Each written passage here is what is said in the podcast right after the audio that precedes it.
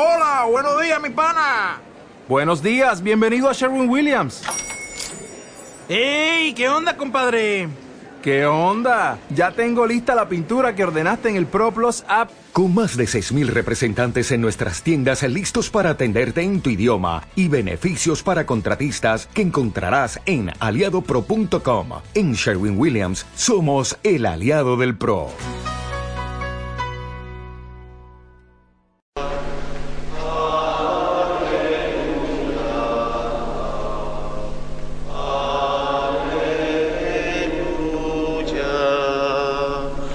El Señor esté con vosotros. Lectura del Santo Evangelio según San Lucas. En aquel tiempo Jesús dijo a sus discípulos, es inevitable que sucedan escándalos, pero hay del que los provoca. Al que escandaliza a uno de estos pequeños, más le valdría que le encajaran en el cuello una piedra de molino y lo arrojasen al mar. Tened cuidado. Si tu hermano te ofende, repréndelo. Si se arrepiente, perdónalo. Si te ofende siete veces en un día y siete veces vuelve a decirte lo siento, lo perdonarás. Los apóstoles le pidieron al Señor, aumentanos la fe. El Señor contestó, si tuvierais fe como un granito de mostaza, diríais a esa morera, arráncate de raíz y plántate en el mar, y os obedecería. Palabra del Señor.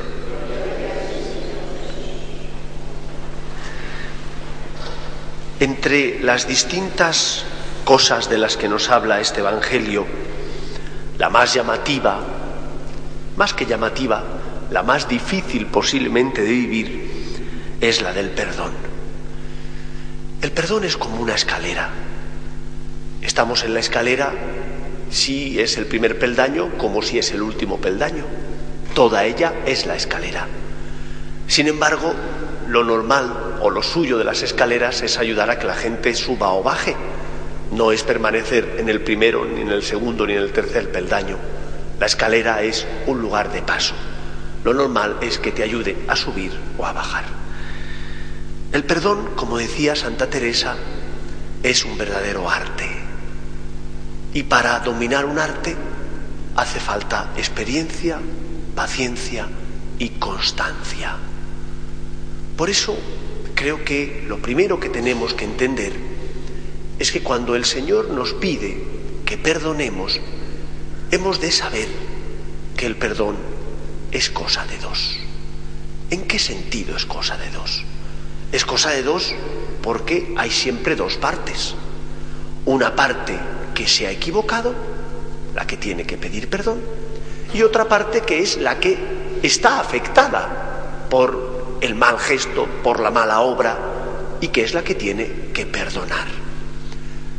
Jesús dice, si tu hermano peca, repréndelo. Es decir, corrígelo con cariño, con caridad.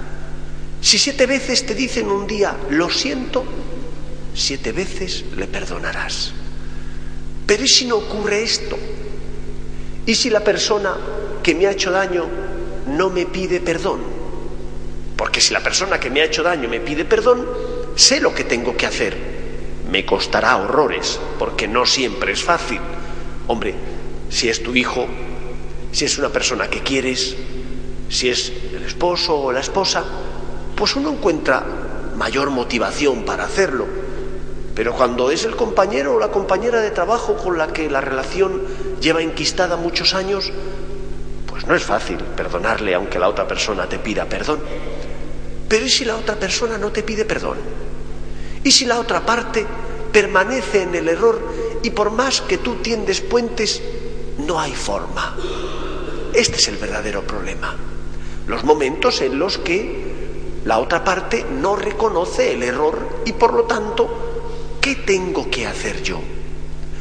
Jesús también nos da las pautas a seguir y nos dice, bendecid, no maldigáis, pedid por los que os hacen daño, pedid por vuestros enemigos. Cuando has tenido un conflicto o un problema serio con otra persona o con un grupo y ese grupo no reconoce su error, tú tienes que sanar. Que la otra persona no reconozca su error, ella tiene ese problema.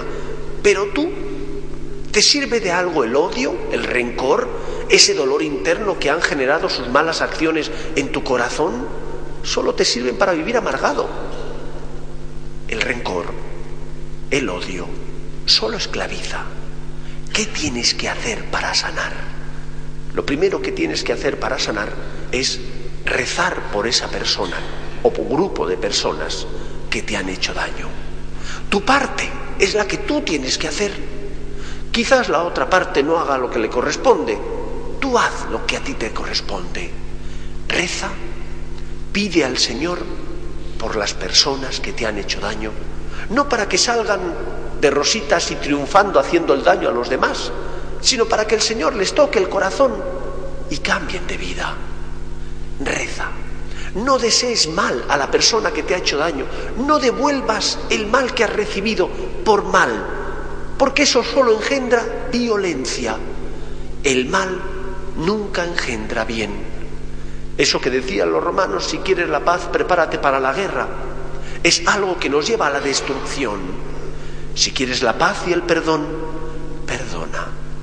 Reza, bendice, pide al Señor, pide al Señor por los que te han hecho daño, para que Él les toque el corazón. Y tú pide al Señor que te conceda el don de perdonar de corazón. Cuando un día y otro haces esto, cuando todas las noches les pides al, Señor que te conceda ese don, el don de perdonar, llegará un momento en el que tú pases del primer peldaño de la escalera al segundo, al tercero, al cuarto, y llegará un momento en el que llegues al culmen, al final de la escalera, y mirarás con otros ojos al que te ha hecho daño, aunque no te pida perdón, porque nacerá en tu corazón la misericordia.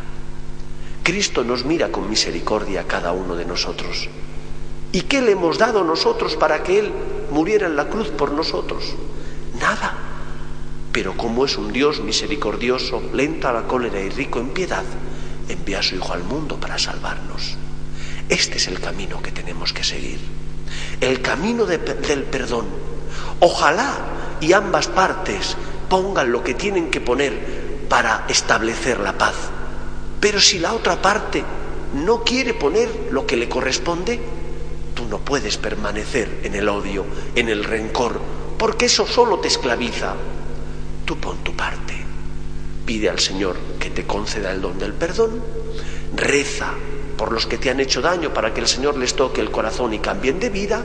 Y tú todos los días lucha por perdonar, lucha por ser una persona de bien, lucha en definitiva por no vivir esclavizado a el rencor, el odio o ese dolor interno que a veces surge en nuestro corazón.